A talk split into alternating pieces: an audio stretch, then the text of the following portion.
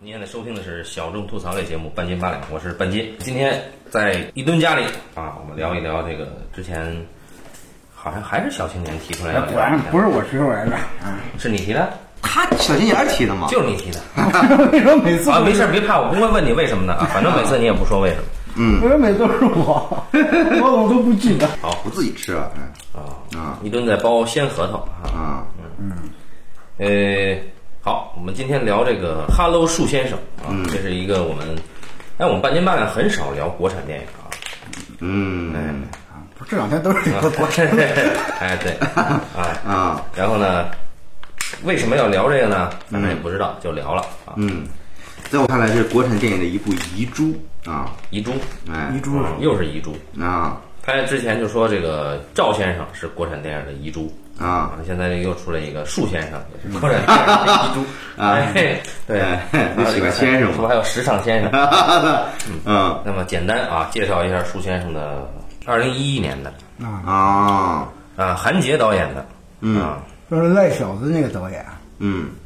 就是贾樟柯的老乡，嗯呃，是不是后来导的那个解忧杂货杂货铺啊？对对对对对，嗯好，那么树先生王宝强主演啊，简单说说他的故事啊，哎就说在当代啊农村，东北的一个农村，应该是应该嗯这是个老长高春啊老高应该比较清楚。啊，就是反正吉林吉林省的一个一个农村嗯啊，老高是那个辽宁的沈阳的。这个农村呢，有一个技工啊，修这个修汽车的啊啊，不是扇扇子那个啊，啊，修汽车嗯的，这人叫叫树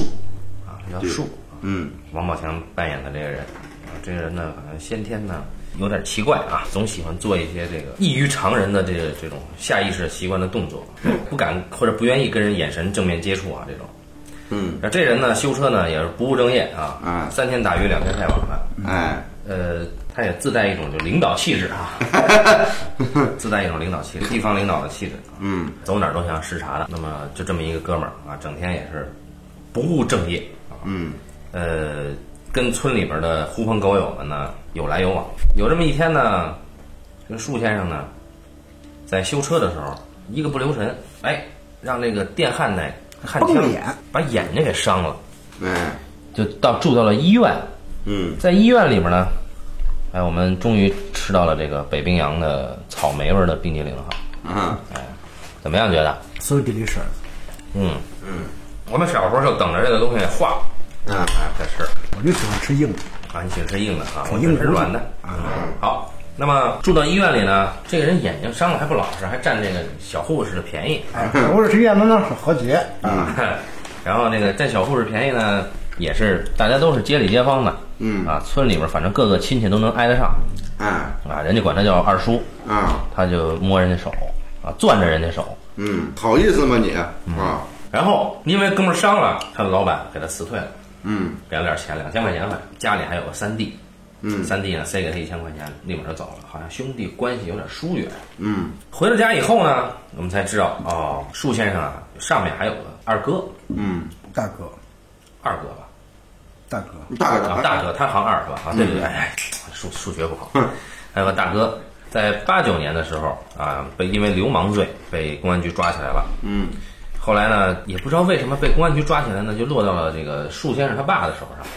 上，啊，嗯就把这个大哥呢吊在树上，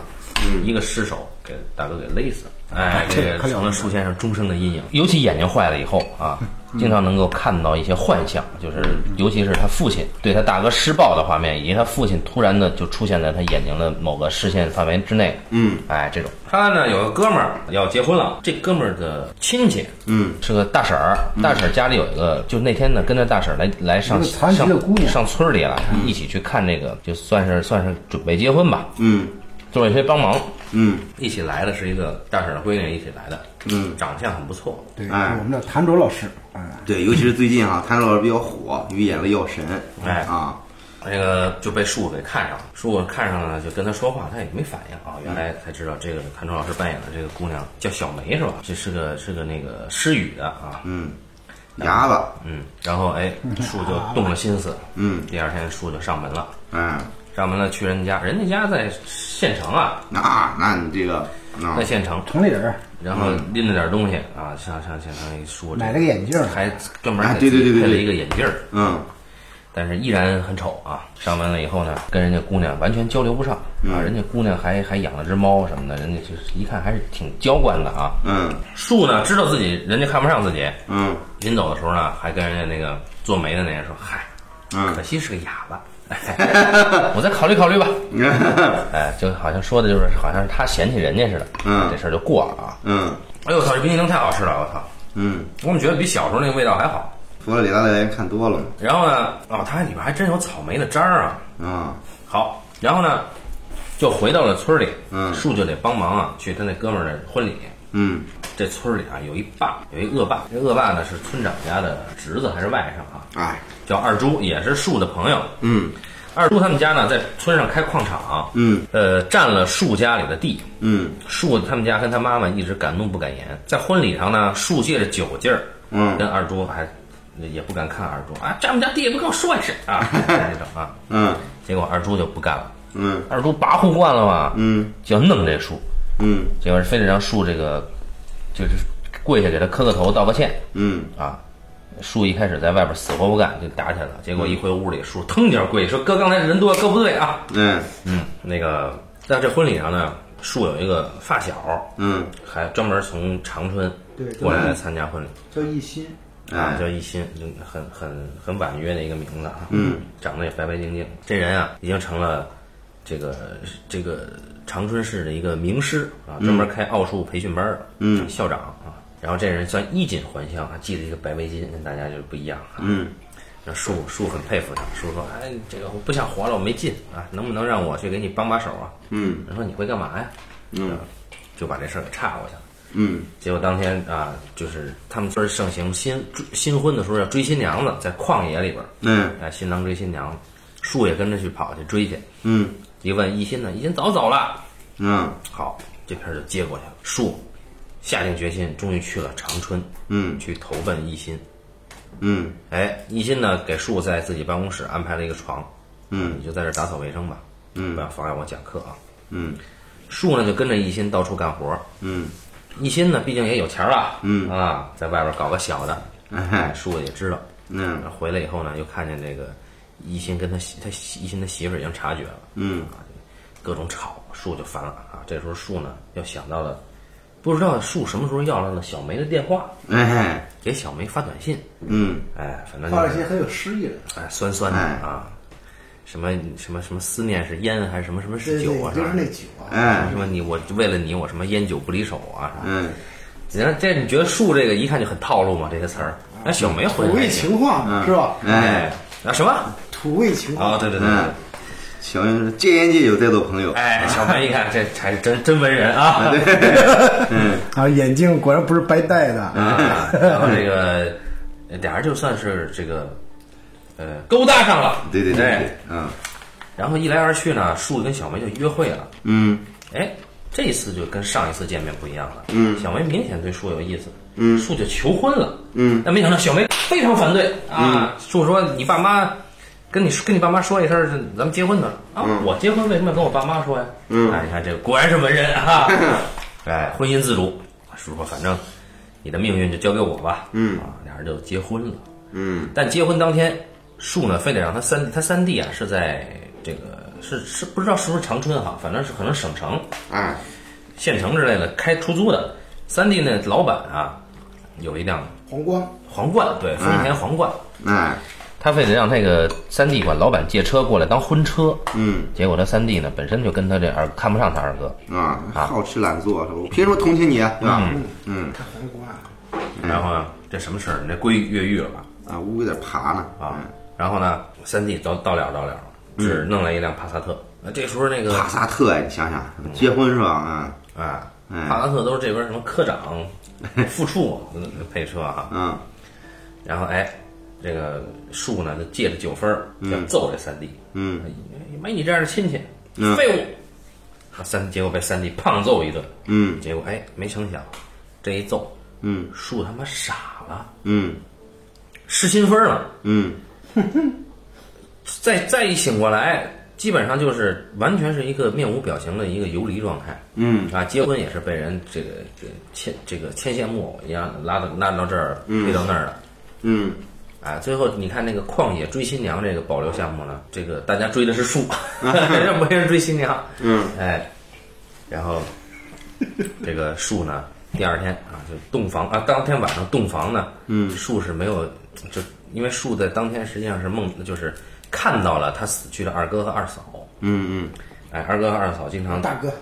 啊，大大哥和大嫂啊，经常教育他啊，你这应该怎么怎么样，应该怎么怎么样嗯，大哥啊，是我们著名的演员，啊？是谁来着？是吗？啊很有名吗？啊，还有和和董洁拍过拖的那个，王大治是吧？对，王大治演王大的。治，王大治，啊哎呀，那好极了，那真的演太好了，还哎你就你就看电影就搞搞明白为什么王大治这样的颜值，他能搞得搞得定董洁。妈的，妈了个！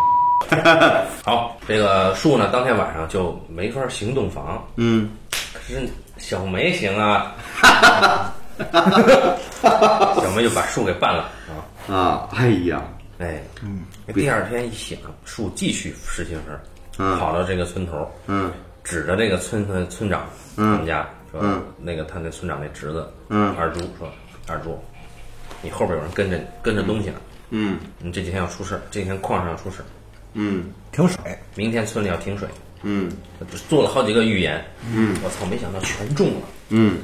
一下树就他妈成了这个村里边有名的先生。嗯但这时候呢，村里停水，小梅就觉得日子过不下去了。你毕嗯竟有夫妻之名，啊，呃，夫妻之实确实尽的不够，嗯人家就离家出走了。嗯哎，树也没追，大哥就跟树说：“说你赶紧追去嗯啊！”大哥一边在树的床上跟大嫂亲热，一边跟树说：“你得追小梅去。啊嗯，”树说：“自己会回来的。嗯追小梅干什么？看你们俩更带劲。” 哎呦，啊，你你喜欢这样是吧？这个树呢，一下就火了。嗯你就瞅这二猪呢，就带着重礼过来，想树给破这个嗯晦气。树就借着何仙姑，嗯让二猪给当面给跪下了，把这事儿讨回来了，还说你这厂子停几天，嗯就不开不敢开了。这还不算，二猪还把合伙人给带来了，哎，这城里边的矿业大老板啊，嗯啊等等等等，诸如此类的事儿，就是树就成名了。但是呢，小梅始终没回来。树呢越来越有名儿啊，还去参加人家开矿的这个剪彩仪式什么的。嗯哼他跟人家说，我们得到月球上去啊，啊也是一些就地方上的啊 领领导的发言。对，风格。回到村儿里以后呢，这个村儿呢面临着拆迁，大家都要搬去新的地产项目，叫太阳新城。安置费都该拿的都拿了，嗯钉子户呢第二笔安置费也给了，该走的都走了，最后就剩树一个人了。嗯然后这时候呢，村长还过来给树送这个拆迁费，嗯树就到处溜达，小梅还是没有回来。树走啊走啊走啊，就往新城的方向走。哎，这时候突然他看见小梅啊，嗯在村头的路上坐着一辆这个三轮代步车就回来了。嗯哎，还大着肚子，于是他就牵着小梅在旷野上溜啊溜啊溜啊，很开心。但是在别的村民小，尤其小孩儿的眼里，树一个人在那傻呵呵的走着。然后，反正后来就还有一些这个写写意很很抽象的段落，嗯就完了这个故事，对吧？嗯嗯。那么好，故事讲完了，我们是不是可以进入正题了？对吧？就当时我们都是非常的惊讶于王宝强的表演天才啊。对，你是他最好的一个，嗯其实王宝强是应该我感觉都都是一个被忽视的会忽视的一个演员，嗯，大家都普遍感觉王宝强是一个是一个只能演泰囧。对对本色演出，然后演这种傻傻的角色，嗯嗯，你像我在看这个电影之前的时候，从来没有意识到王宝强居然是一个这么出色的演员，他是拿了一个小小电影节的一个对，但是他他最早的时候好像那个拍那个盲井的时候就拿过一个，对拿过这个外国的国外的，不过盲井吧，他那个他毕竟盲井那时候他还小，就再一个本身这个东西吧，可能是这个这个这个本色演出，盲嗯井不太需要表演，其实。对，但是这里边是能看到王宝强自己给自己定位了一些、设计了一些表演的，嗯对，呃，这至少是技巧。嗯，这个这个确实整个就是这这个电影几乎是整个跟王宝强这个人撑起来的他就就是哎，还王大治老师，啊，对对对对，二王啊，哎，尤其是昨天说这个这个中国独立电影哈，哎，哎，这个镜头不太稳啦，焦点不太准啦，嗯这些什么的啊。那其实很多中国好的独立电影呢，其实也是我们也是也忽视了。你看这一吨先生很喜欢自己打脸啊，对，就是关键是你们都不怎么看这个独立电影，哎，小对对青年对看的多，因为那个过去很多独立电影它是在那个就是画廊这种机构里面会放，啊，所以说就是你们很少会有这种渠道去看这个独立电影。嗯嗯，因为那时候我看了好多，都是因为在那个画廊里边，它会有这种独立电影的一个展映期，这种这种就是，它隔一段时间会有一个这样的一个就是这样的一个影像展，啊嗯，然后呢，这一个这一周每天放放几个，嗯，我记得当时我特别喜欢一个独立电影《老光棍儿》，那叫光啊棍。光棍儿啊，在那看过。对，其实有些独立电影是拍的还是还是还是不错的，因为他们独立电影他关注的其实都是这个小人物，就是我们嗯知道，就是我们在这个看这个院线电影的时候，院线电影很少会拍一个失败的人。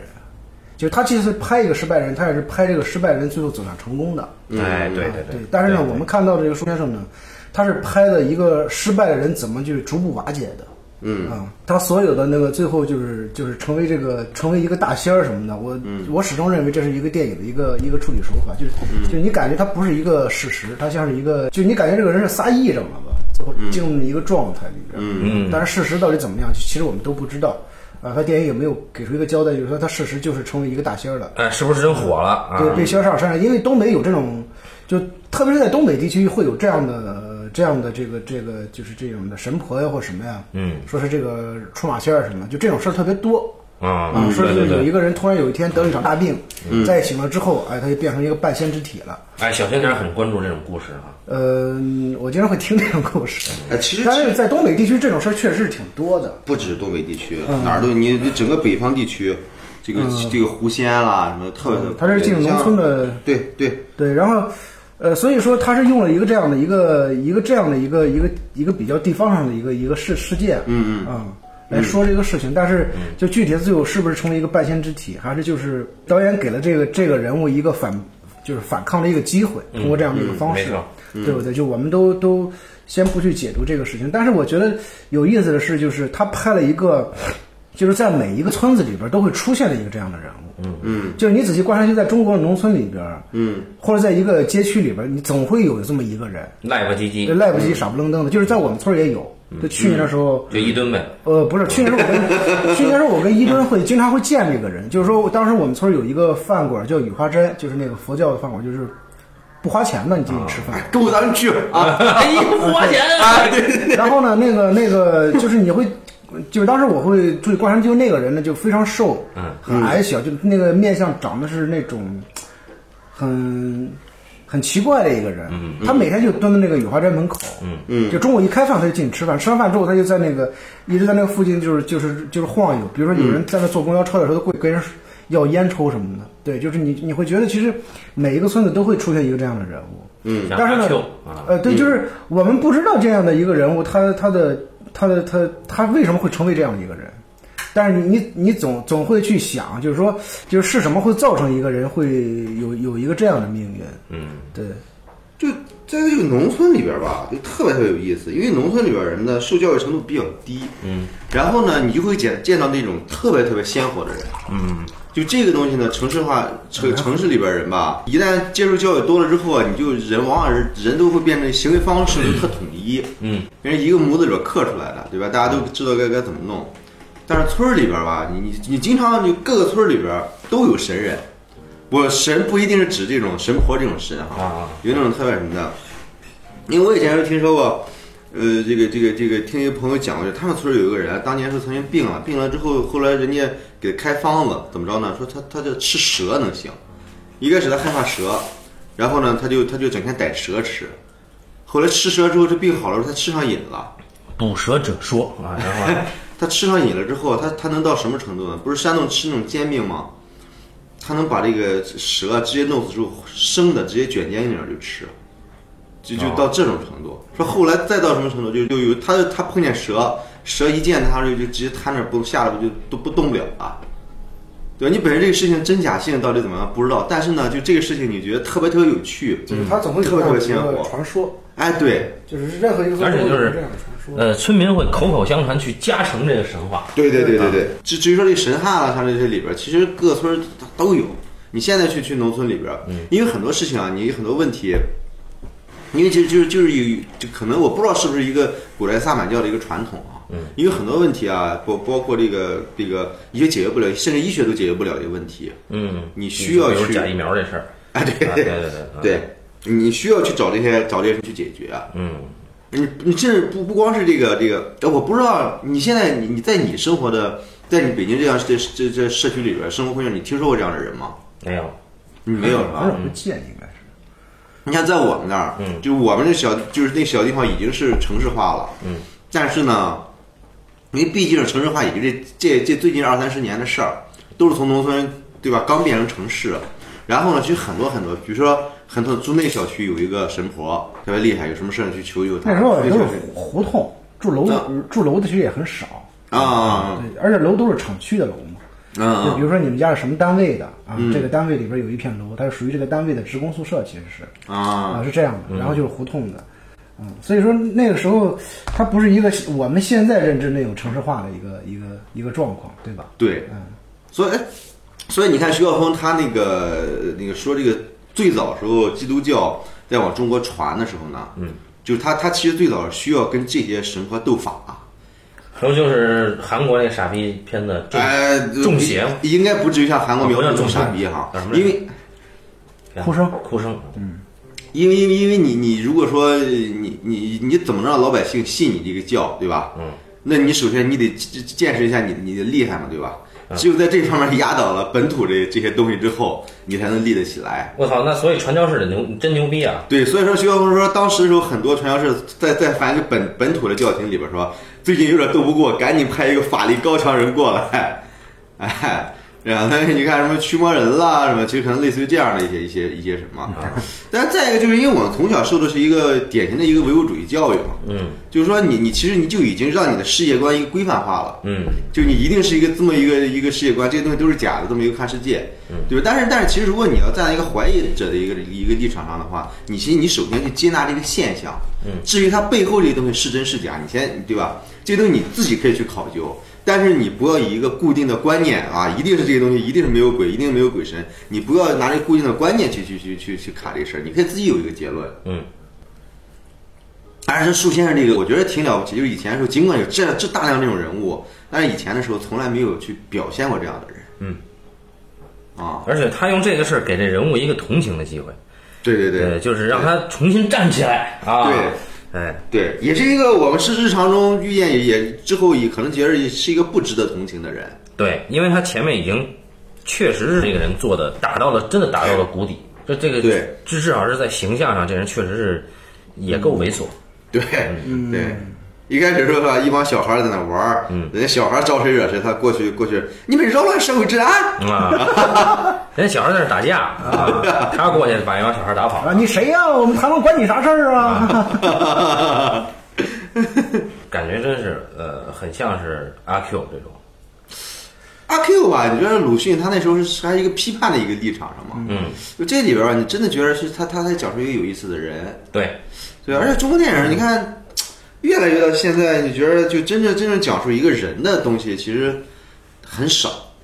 嗯嗯，越来越少。嗯所以说，你看七八年前的电影对吧？包括韩杰对吧？可能现在也拍《解忧杂货铺》了啊。嗯。然后你可能不太注意到有这么一个导演曾经还拍过这么一个好的电影。对，他之前拍那个赖小子也也也也挺好的，嗯，嗯，当时那是纯独立电影，后来当时一拍这个《树先生》的时候是已经是拿到不少投资了，好像是。嗯，呃，这个呃，这个对这个摄影是呃，这个摄影是呃，香港人就是就是李叫什么来着？不是不是那个李耀辉啊，对对对，李耀辉啊，啊，春春光乍泄就是那个啊，可能韩杰导演跟贾樟柯也也有导演有点像啊，拍了两部两部好电影之后就就就就就挣钱去了嘛哈，嗯嗯，就是这里边还是说从这个人物嗯一开始说，呃，一开始这个树确实，你看占人小护士便宜啊啊啊，然后那个就是到处去见那个欺负小孩儿啊之类的这种事儿，嗯，但是你你觉得这个人物，哎，你为什么要写这么一个人物呢？但当他回家跟他妈嗯聊完天儿以后，嗯他在旷野上看见他爸就嗯是就是暴虐的对他哥的这个这个这种主观视角出来以后，他开始讲他自己他哥给他留下这个阴影这个事儿嗯啊，你就会觉得我操，尤其是那个时候王宝强他是一个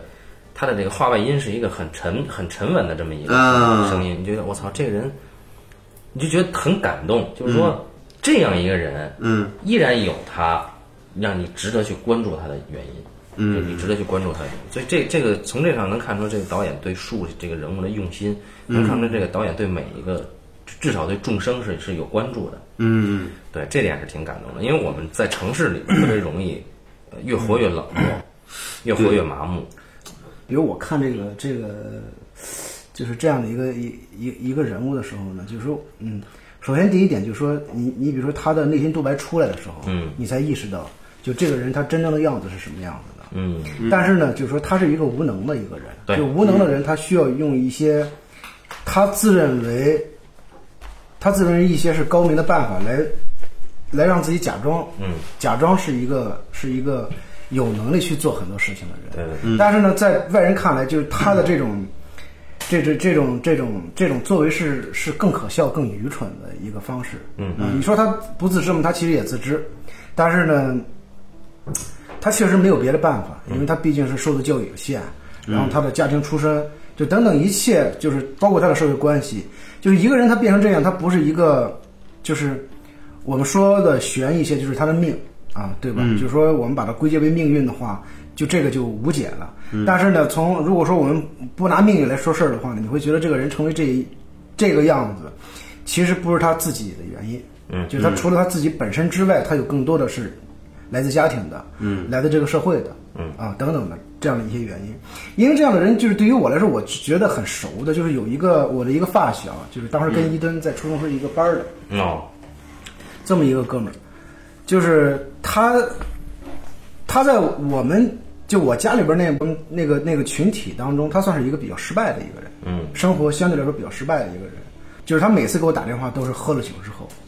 就一听都是喝多了之后给我打电话，每次给我打电话的时候都会说，他说我过得很好，现在我跟我媳妇儿关系也很好，嗯啊，就他每次都要不停的给我强调这个事情。我每年过年回家之后，他去我家找我，呃，在我面前总是会说，我他妈如果说我要不结婚的话，我现在手里有多少多少钱，啊，如果我他妈要不结婚的话，我现在能过得多么多么好，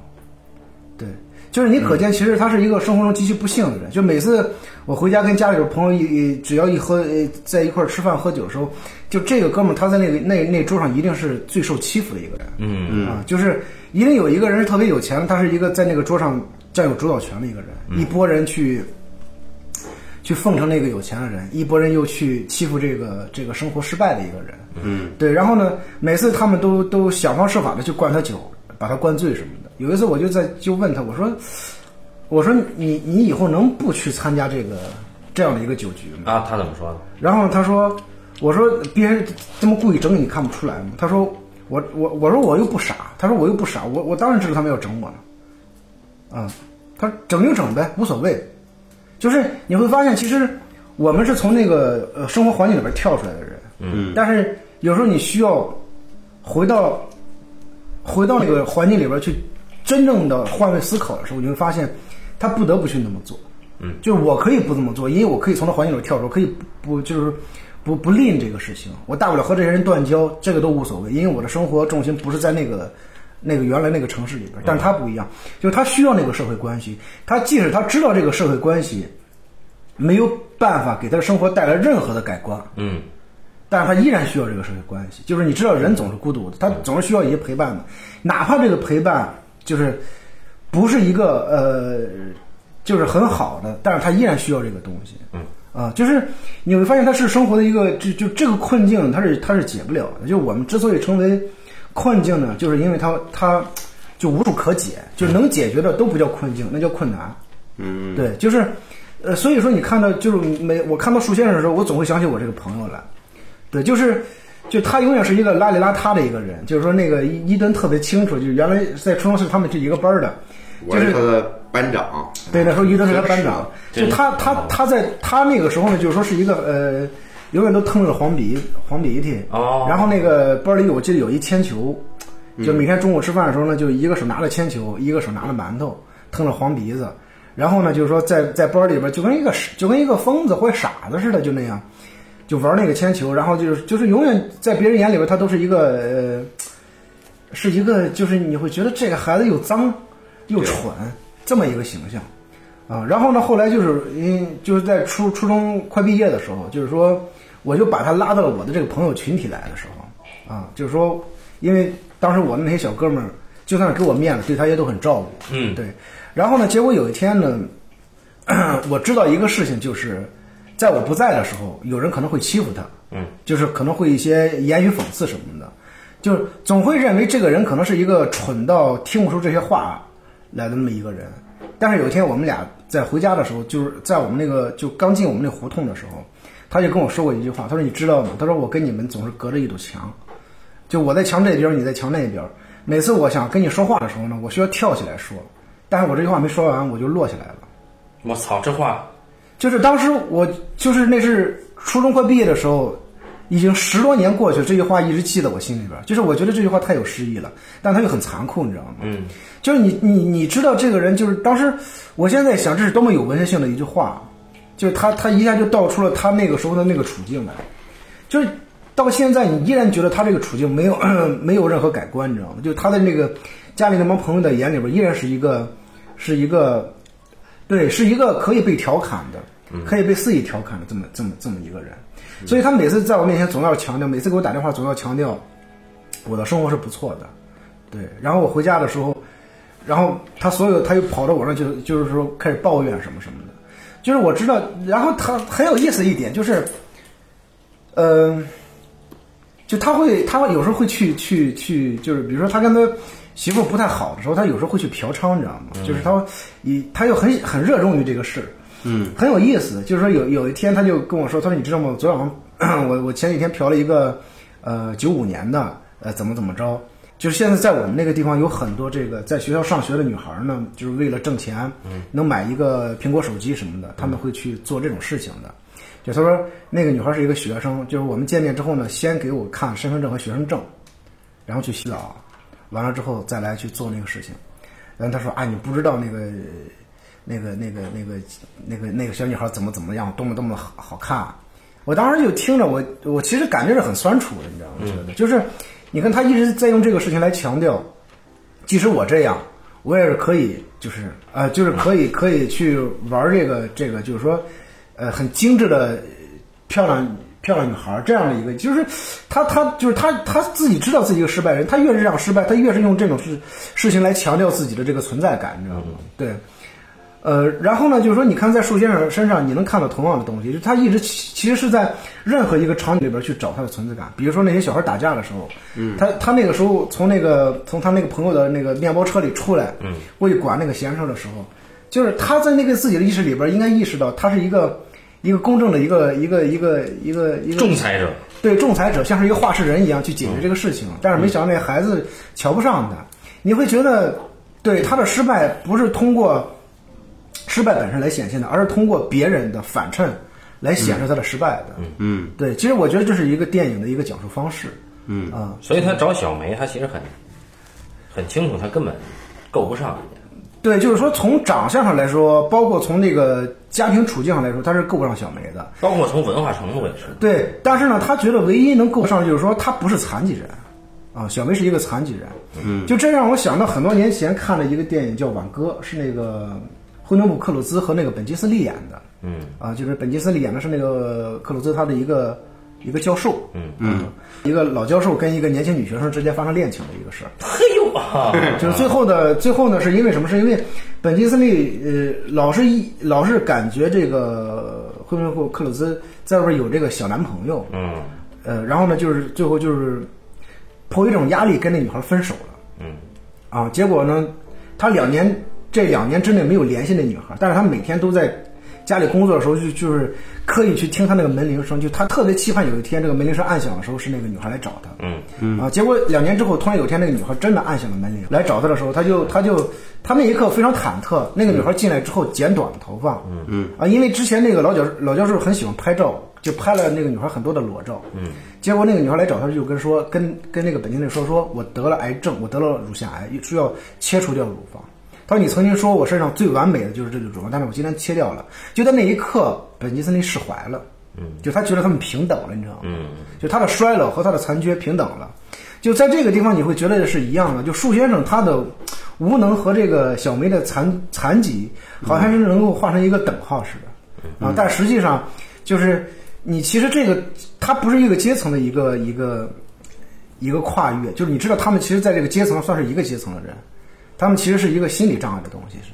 对，就是就是他那个树先生，他永远过不了那个心理那关，就是你总会觉得他他父亲打死他大哥，给他造成一个很大的一个阴影，嗯，然后呢，就是我看的时候，我总会去想，就是你爹打死你大哥，跟你到底有什么关系呢？嗯，或者说这里边是不是跟他确实有关系？对，啊、嗯，电影里给了暗示，对对，给了这个暗示，确实跟他有关系，才致使他父亲打死他大大哥，最后他父亲也是这样死去的。嗯，对，就他一直有这个心理包袱的东西。对，而且电影里有一些片段是不知道是不是幻想，是他掐死他父亲。对、对，是的，是的，就是就是他一直是从这个里边走不走不走不出来的，就是说他就是你看到这个人，他是一直在沉沦的，一直在沉沦的，嗯啊，就是就是我觉得就是说呃，呃从电影一开始，他一直是一个是是一个那种人嫌狗不待见的一个角色，对，但是就是到小梅这儿，你感觉到他能重新开始了。对，对，你像他在那个城市里边儿，就是等那个一心，一心不是在外边儿那个泡小三儿嘛？嗯嗯。等一心的时候，他不是一直给那个小妹发短信？这个时候有了一个空镜，那个空镜正好转了一个街角，出现两个路牌儿，一个是自由大道，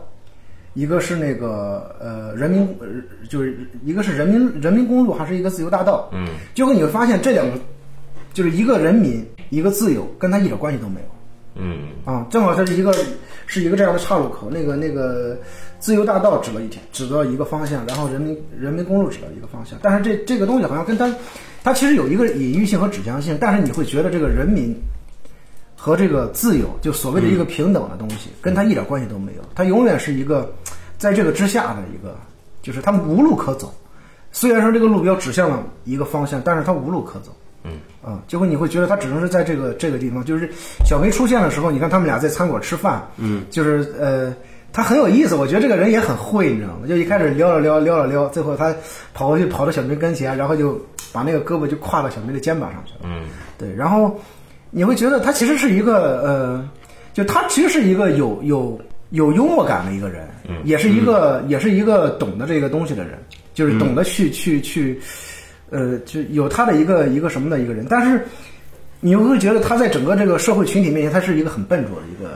一个形象，就是他怎么做都是不对的，怎么做都是对不上那个那个什么的。对，前面就有一个细节很尴嗯尬，就是他被那个呃那个同呃哥们儿拉去喝酒，然后结果那有钱人二猪那车就被他的另外一个朋对友对对，就是煤被矿的那个小庄小庄，啊被小庄的摩托车给剐了，嗯，然后这个有他说钱人给点面子，给点面子，但是没没人会会会根本没人嘚儿他这个。对关键是这个小庄完了以后，这事儿完了以后呢，他看起来是他替小庄解围，嗯但实际上这事儿他没有做任何。对，其实解围的是他那个要结婚的那个哥们儿解围的。对对对对对。然后小庄呢，也还得反过来安慰他啊。对嗯，就是你呃，你看，就是说，在一开始整个影片的前半段，呃，是所有人去给他打击，嗯，就能给他温暖的人，小庄是给他温暖的人，但小庄但是突然有一天，小庄死掉了，就是小庄其实是在中期的时候就死掉了，就是说，就是能唯一给他带来安慰的人死掉了，嗯，然后在他看来，比如说他妈好像是一个累赘，他三弟看不起他，村里每个人都看不起他，对那个叫什么一心的是他的偶像，对吧？嗯对他去了以后，我操，对一对心对，啊，然后就是说，但是他始终没有自己放弃自己，你知道吗？啊嗯就他始终还是在跟这个东西较 劲，只不过他的较劲是一个内耗型的，他不是一个，他不是一个外耗型的一个性格，就是他不会去伤害别人，嗯他所有东西是一个内耗，他会他会通过这个自我损耗的一个方式来与外界对抗的，对。然后直到最后，他结婚之前那天晚上，他跟他三弟打那一架，从那之后，他彻底放弃自己了。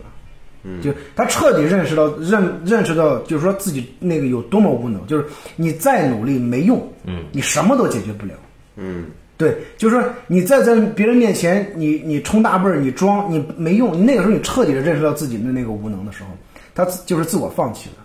对，就是你会觉得特别有意思，就是当你自我放弃的时候。就导演给了他一个这样的一个怪力乱神的一个一个一个方式来写他，哎嗯对就是有一个有一个半仙一下进入到了身体里边儿，让这个人给撑起来了，嗯嗯，让他从过去的那个那个失败的状况里边一下变得非常的非常的强大，对吧？他他好像似乎有了一个神秘而强大的一个力量，嗯，对。然后呢，就这个时候他说的每一句话，就他说的所有的胡话，嗯，都成为别人的一个一个一个一个就是别人需要去去去拿钱去买他这个这个胡话，你知道吗？嗯，成为一个谨言。但是在过去的时候，他说的每一句真诚的话，别人都不会听的。嗯啊，所以说我觉得这个讽刺也非常有意思，你知道吗？就是、就是他，结果到最后最后最后的时候，呃，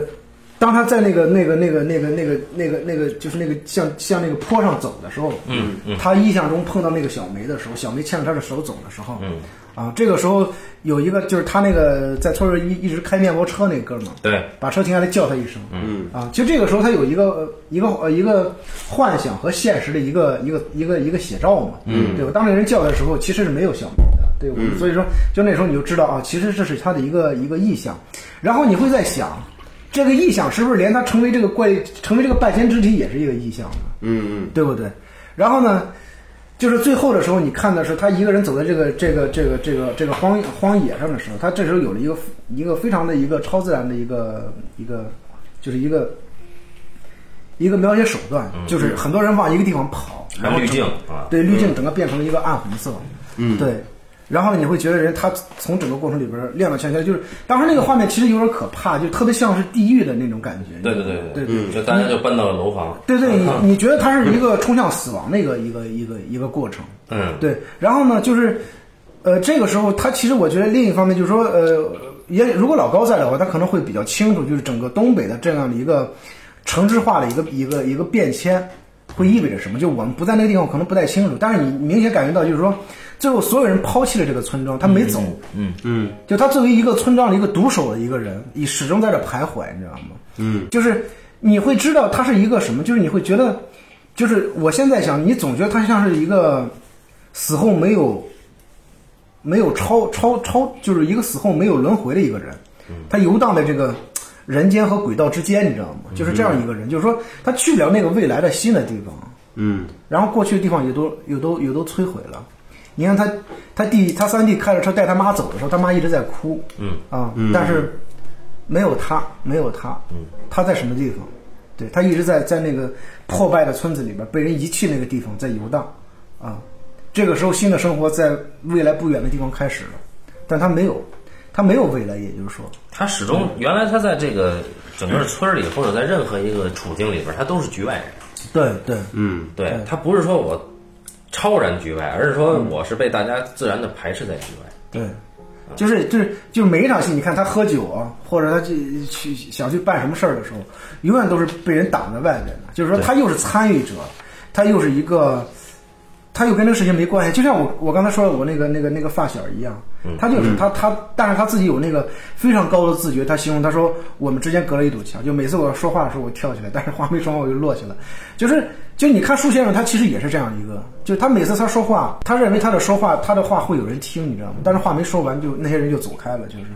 就是你会觉得，呃，这样的一个一个就是说别人对他永远都是一个这样的冷落。对他到最后话终于有人听了，嗯啊，但是他说的这个话其实就不是他自己要说的话了。对，嗯啊，他那个补充一下，就是他当时他那个好朋友小庄，应该是他唯一的真正的拿他也当朋对友。对对对对，是小庄死是在他结婚以后，对，就洞房之夜之后，嗯他第一次，他第一个感应到的是小庄的死，他就跑到那个事对发对现对场对，对对对，然后从那以后，他就彻底就说开始做一些预言了嘛。对对对，你要说这个这对个安排，就是说他他自己的，你刚才说他这个结婚前打了一架，彻底放弃了嘛。嗯。然后接着又是最好的朋友也死了，对对确实是就已经基本上没有什么可以留恋的了。小梅也走了，嗯对，就是你觉得特别有意思，就是他他那个最后最后，呃，最后他说的话，别人听的时候，他说的其实不是自己的事，他说的是别人的命运。嗯，对，而且小梅是他一直够不着，他终于够到了的话，我们看，哎，他反而就不会根本一般我们一直够不着的一个东西拿到手里，你会很很愿意摆布它，嗯，嗯但他不是，嗯，他都摆布都不摆布，他因为我想那个时候，就是当这个人就是这个人成为这个死灰的时候，你其实是看不见那个那个什么的，嗯，你看不见的。就是说，你看那个那个那个小梅，就是在那个洞房花烛夜的时候，小梅办他，小梅办了，他是极力极力抗争的嘛。就是说，你觉得他抗争什么呢？他抗争的，我我觉得那个时候他抗争的不是小梅的，就是他那个时候，就是我们揣测不了那个对那那个状况。影像上给的答案是是他他他在跟他爸对对那个对形对象去抗争，对，就是说，呃，就是我们其实没有过那种状况，就是当你有这个强、这个极大的这个心理心理障碍的时候，其实你真的是什么事都做不了。嗯啊，对这个体会我还没有，就是说得还是得真正有这个体会的人，才嗯才能才能才能有有这种有这种表达，这这是挺不容易的。就是你一旦有这种体会，到最后你还冲破了它，你才能表达得出来。嗯，对，我还是希望不行，不要有这种体会啊。哦，是是是，但是你从这一点讲，我觉得韩杰也挺，呃，也很有意思啊。嗯，就是他能拍出这样一个一个，他就就是他能拍这样一个人物，是一个就能把一个人描写的呃这么，就是因为这种人，就是我当时看的时候，我我知道这种人我会常见，嗯，但是从来没有人去拍这种人，而且能拍的这么、因为拍的很厚，拍的这么对，嗯对对，这人很厚，很很立体，对，拍的这么对。然后呢，所以说当时我看完之后，我第一个觉得就是王宝强真是演的太好了，嗯。第二个就是我觉得，我觉得韩韩杰写这个剧本写的也特别好，嗯，真是不错。因为当时他一出来的时候，很多人去把他拿他与那个卡尔维诺的《说谎男爵》去对比嘛。哦，因为后来我因为都在树 上对，因为我后来看了《说谎男爵》，啊啊，呃，他是不完全不一样的。啊就是我我看《说谎男爵》的时候，因为那个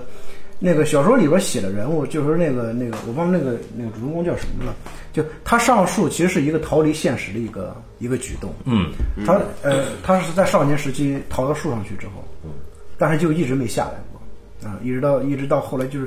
他一直没下来过，就是说那个树是一个它是个预言，对对对，但是这个里边儿就虽然说那个树先生也经常在树上待着，嗯，是因为那个树是吊死他哥的那棵树，对他他这里边儿他逃不出来是这个东西嗯啊，就说这个树反而成了他的一个一个束缚，你知道吗？嗯这种这种暴力的冲击，我操！那对于他来说，当然他又没有说那个是不是他杀的他爸哈，可能是他一直有这个欲望想杀他爸，嗯啊，可可但是可能他爸就自己死了那种，就这种这种这种事儿，就是你一旦是你想做，但是永远做不成的一个事儿，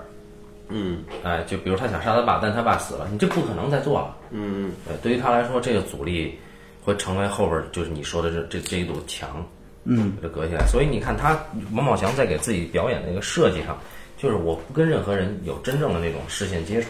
除了可能除了小梅，除了这个小庄，嗯，他他能够直愣愣的去看人家，但是一一般人他是回避别人的视线的，尤其是在对这种有权势的这种朋友，就是二猪这种，他是回避人家视线的。还有对那开车的小伙儿也是，嗯嗯啊，他都是那种打个哈哈，然后打两句官腔嗯就过去了，自己话都说不利落的那种。嗯，就包括你占我们家地也不跟我说一声，这话也不敢正眼看着，你这就这种戏。而且这个声音特别小，他是在那个那个那个嗯对对对，婚礼的那个，对对，其实就是我们知道，就是说，他这句话，你你哪怕就是，呃，义正言辞的去指那鼻子人鼻指着那个人的鼻子说，也也也可能解决不了什么事儿啊，肯定解决不啊了。。但是呢，他在那时候选择了一个极其很小的一个声音去说这个话的时候，他其实是为了，他是为了，就是过他心里这一关。嗯啊，这个事我说了。对啊，但是呢，他没想到那个人听到这句话了。嗯所以就是他他这个窝囊，还是会让你同情。呃，对，其实这个同情，我觉得是一个，可能是导演本身的一个，就是这样的一个同情吧。就是说，他这个同情又不是一个那种，呃，我们所认为的那种，就是那种带有猎奇性的那种同情，嗯，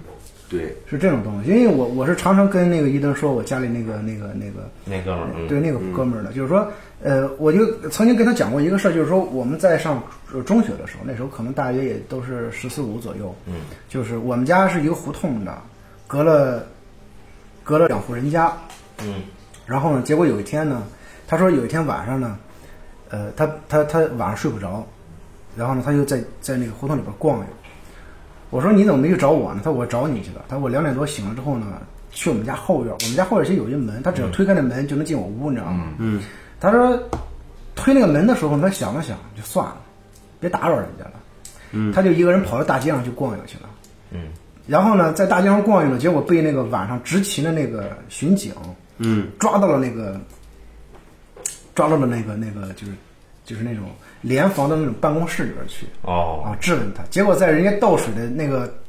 那个当儿，他逃跑了。啊，然后那警察就在后边追他，就在前面跑，就是直到那个警察追不上他，他跑出去很远很远，然后最后绕了一大圈，早上起来回家，回到家的时候已经六点多了。啊嗯啊，然后呢，就是这个事儿，当时我就觉得很奇怪，我说你为什么那天晚上出去，呃，跑呢？他说，他说不知道，我睡不着觉啊。然后那个时候我突然意识到，哦，就这个人，这个就是说他是一个这么被容易被人忽视的人，就是他有他在少年时期的那个心思，嗯啊，他也会失眠，对他也会失眠，他也有他的心思，你知道吗？他不是那个你们表现表面上看起来傻不愣登的那种的，天天只是只只会那个傻呵呵那么一个人。对，然后就去前年的时候，前年的时候，前年九月份儿我就是九月份儿跟我老师带学生去安徽写生的时候，嗯，然后呢，就是说刚到安徽，他那天第二天晚上往十一点给我打一电话，我说怎么了？他说他说你你在北京吗？他说你你家你住在哪儿？我说我住在哪儿？我什么意思？他说你在你住北京什么地方？我说我我说我现在没在北京。嗯，我说你在北京呢？他说对，我刚到。我当时就寻思，我说我操，我说你来北京你要提前跟我说一声，嗯，比如说我要安排时间，或者我要不在的话怎么怎么办？嗯，他说我我也不知道，他说我今天下午特别烦，我就买张票来北京了，嗯，在北京第二待了一晚上，第二天早上先早早的就就回去了，回去了啊这跟梁朝伟也差不多，其实。啊，啊，梁朝伟不也是，就是烦了，或者也不烦了，嗯就去去欧洲喂个鸽子，对啊吧？然后打打个飞机什么的。然后，然后我就后来我回家就问他，我说你你你当时去北京干什么呢？就是他，他说就那天中午喝酒，喝的特别的烦，特别难受，嗯，就受不了了。他说我要去一个很有去一个远点的地方，他就想这个地方又远，然后呢又有又有又有熟人在哪儿，就北京，他就接着买张票。就他那段时间呢，就是说你想他在家里边那种工厂工作呢，是一个月现在呢，因为国营工厂的效益不好，可能一个月一千多不到两千块钱哦，啊、然后呢，他靠一些手艺呢，在外边可能教人家弹个吉他什么的，哦能挣点钱。但是有一年工伤把他那个手给砸，手指头砸断了，接上之后那个手指头打不了弯儿，嗯，啊，所以就是说，你会觉得这个人他命是真苦，操，就是这样的。就是说那段时间他他他夫妻关系非常的差，嗯，啊，夫妻关系非常差，就是你你不知道为什么总是会出现各种各样的问题。然后呢，他就来北京了，就我又不在，待一晚上回去了之后呢，后来我就问他，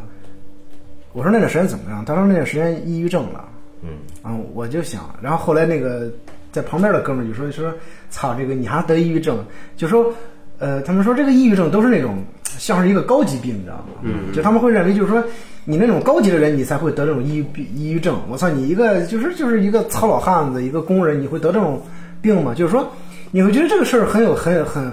就为什么会有这样的想法，在外人来看，所以说他那时候有抑郁症，他也不好意思说，他也不会认为那是抑郁症，你知道吗？嗯啊，但后来就是说他那段时间实在是走不出，就每天就是特别痛苦那种那种感觉，他他他他说不出那个那个那个东西来，就是你知道他在家里边那种朋友关系的时候，他他没法向人说这个心里话，嗯，但是他又不停的说，就是说他是一个，就是说我后来通过我别的朋友来告诉我他的很多事情，才知道就是说他其实在家里边就每次喝酒都跟人絮叨他那点事儿，哦，所有人都不搭理他，就他是每次一喝就喝多，一喝多了之后就开始絮叨，就说哎我怎么怎么着，我这个我我媳妇儿怎么怎么着，啊我这个工作怎么怎么着，但是没有人搭理他，所有人都是那种，就是这个耳朵听他说话，那个那然后就一直跟别人在交流，就是这样的一个状态。所以他就是他就很像是舒先生这样的一个一个角色。其实后来我才知道，就是就是树先生，他不是一个个体，他不是一个少数的，就是说你嗯在下县城市里边这样的人特别特别多，他其实是一个大多数的一个一个困境，就只不过有人会装，有人不会装而已啊。但是所有人呢，都是生生活在这样的一个一个一个困境里边很难摆脱的一个一个状况。对，就是我们的概念全都被资本给固化了。就是说，你觉得得这种病应该是高级的人得，啊应该是收入高，或者说是有知识高啊，这个这学历高这种。就是你可以衣食无忧，可以胡思乱想的人，哎，只有闲的吹这儿了了才能得啊哈哎对对对对对。然后你结果没想到，我操，你你什么是人文关怀呢？人文关怀恐怕只能出现在低成本电影里。对，对。就是说，你这个人文关怀，你拍你拍无用的人，你这个谁对啊？你这东西你你必须得，你就挣不着钱嘛，肯定得是地势门对，店。就像我们看那个《弗莱德乐园》，他也对是啊，就他的这这种东西是真正的一个人文关怀。对，对你不能说我操，有人说《药神》这个题材体现了人文关怀，我操，你这个是，你要真是体现人文关怀，你去看看那些注射假疫苗的家庭是什么样的，真正真正打打打出问题了，打打打死了的孩子的那那那那些家庭，他们以后怎么办？对，嗯，就是我们去看很多这个新闻事件的时候，它只是一个片段，嗯就是它在我们这个意识里边儿可能存在了一周或一个月，嗯对。但是对于这个当事者来说，他是整个后半生对，嗯都解脱不了，可能直到他死，都解脱不了这个问题。所以说，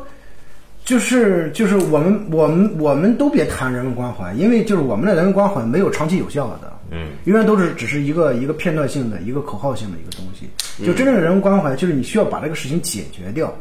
解决掉这个事情又不是一个人的问题，它是一个是一个群体的一个一个一个问题。嗯啊，就是说，其实你看，从这儿我们讲多了，可能会就联系到最近很多呃发生了各种各样的事件，你会觉得这么多的一个问题，嗯，但是有人会想，我们确实无能为力，你知道吗？就是我们怎么去做才能让它更更好一些？嗯，你不知道，你不知道我们怎么去做，会让我们的生活环境会变得更好一些。对，有人可能会说，你先独善其身，把自己做好嗯啊、但是你会发现，就我们连独善其身的空间都在被压缩。嗯嗯，就只能录节目了。嗯， 这个，你你看，就这个影片里边很很有意思的是，他在农村这个地方，一旦你中邪了，或者说一旦你呃就神神神叨叨以后，大家反而会愿意听你说话了。对，哎，这个平等性是这样找回来的，包括他让二猪回来反给他跪回来，嗯嗯，哎，他相当于他是一个神鬼的代言人了。对，你这个时候就是哎，终于在在农村这个这个这种这种体系里边儿，嗯有这样一个有这样一种可能性。嗯对，那么你想，如果说他是在城市里边儿，我们怎么样听这个人好好说话，嗯很难。这样一个人在在这种大城市里面，你谁他要首先他变成一个神附体的人，我们更不会听他说话。对。然后关键是什么？就是说，比如说那个，我说回我们村儿之前那个、那个、那个，就是这样的一个人的时候，今年没见了啊。对今年我们没再见，而且今年那个雨花斋也不开了，换地儿了，呃，换地儿了嘛。嗯那咱中午上哪儿吃去？还还是村里边儿，哦还在村里边儿。当时我们就想，我们就我跟那个一吨，我们俩就开玩笑呢。我说这个这个事儿特别有意思，是不是那个雨花这个人天天伺候这个人，最后伺候烦了，被吓跑了，你知道吗？就是你会觉得有很多这个慈善机构，就是他们带着这种善意来去帮助这个人的时候，你会发现，有时候你会发现，就这样的人，你救不了他，嗯，你知道吗？就你甭管给他多少东西，你救不了他，嗯啊，你给他多少，你一开始给他的时候，他觉得哎。嗯，这还有挺好的一个事儿啊，不要我钱，嗯来给我有甜东西啊头嗯对，然后后来他会觉得，就是说这是一个理所应当的一个事情了嗯啊。然后这种人呢，他又不在少数，最后你就觉得你救不了他，所以说你你会觉得，就是说这种这种所谓的这个慈善机构呢，就是你觉得这个事儿你做的是对还是错呢？嗯就这帮做慈善人，他是抱着真正他是他是怀着真正的这个这个什么来去做这个事情，嗯，他还是别有用心的。嗯啊，就是你会觉得很多事情它都不是一个一个一个一个一个一个单纯的，就是说，当一个当一个就是说所谓的一个一个。呃就是这么一群人怀着这个这个慈善的这个这个这个愿望去做这个事情的时候，啊，一开始觉得他们的付出非常好，但有一天突然发现他们的付出没有任何回报的时候，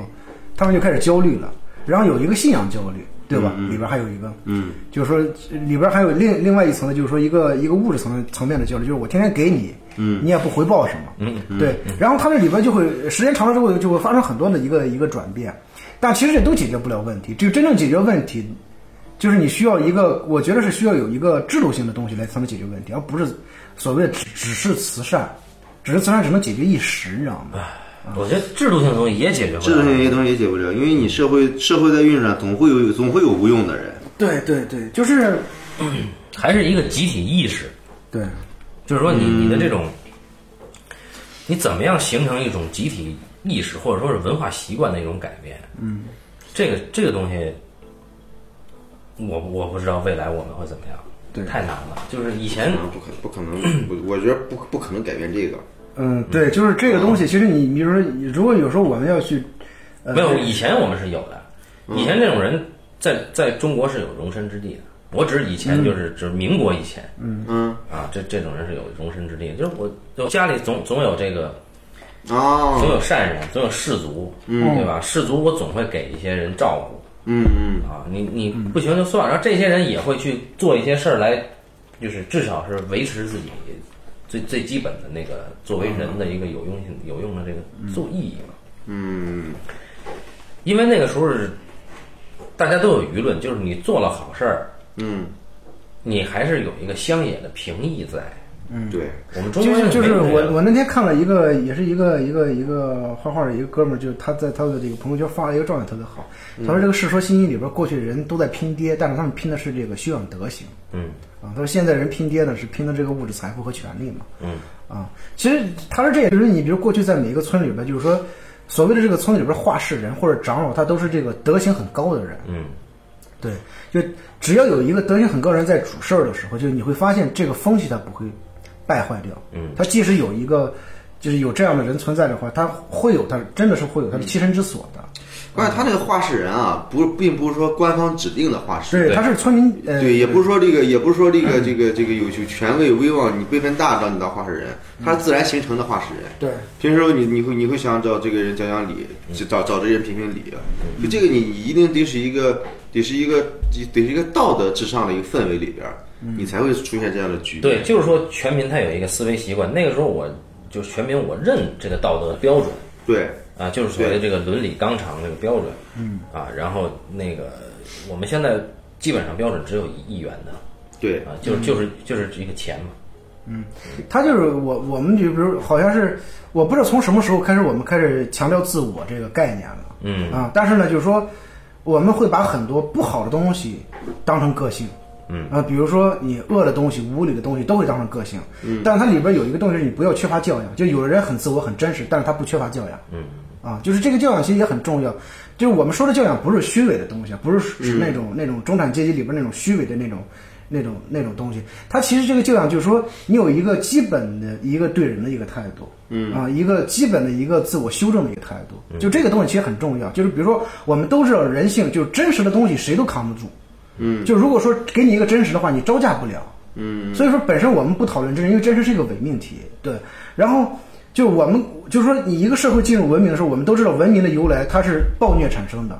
它是一次一次的战争产生的文明，文明不是文明产生的，肯定的。但是呢，我们就人类他之所以去追求文明，就是因为知道我们知道那个暴虐东西不好，我们需要解决掉它，对不对？然后呢，呃所以这个这个里边它其实是。是你要不断的去建立一个，就是说我们虽然不愿谈这个价值观的东西，但是你需要有一个这样的一个绑定，啊，对，需要有一个正确的一个价值观的一个绑定，来作为一个自我修正的一个东西，你才能让我们生活的更好一些嘛，对不对？啊，就是说我们不是说非得你有了钱之后，你你可以生活的衣食无忧那叫好，就是说我们都知道，比如说一个一个好的国家，它是一个良好的一个社会保障，嗯，而不是说所有人人都有钱的问题，而是良好社会保障的问题。良好社会保障指的是我容得下这个游手好闲的人。对，就是他在整个教育上、医疗上，然后法治上，都是有有一个良好的一个对普通人的一个保障才行。啊，